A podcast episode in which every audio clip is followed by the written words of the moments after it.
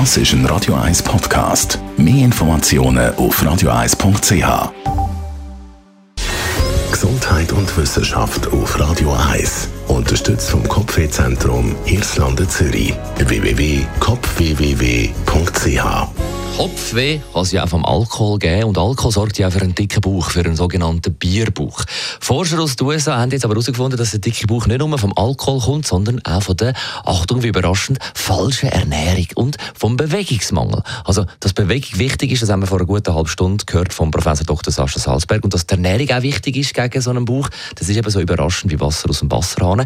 Was das Forschungsteam aber bei dieser Studie mit mehr als 5000 Männern und Frauen herausgefunden hat, ist, dass der Schlaf auch eine wesentliche Rolle spielt.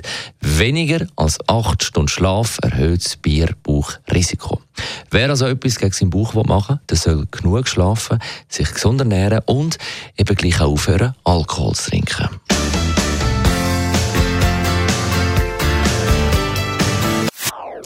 Das ist ein Radio 1 Podcast. Mehr Informationen auf radio1.ch.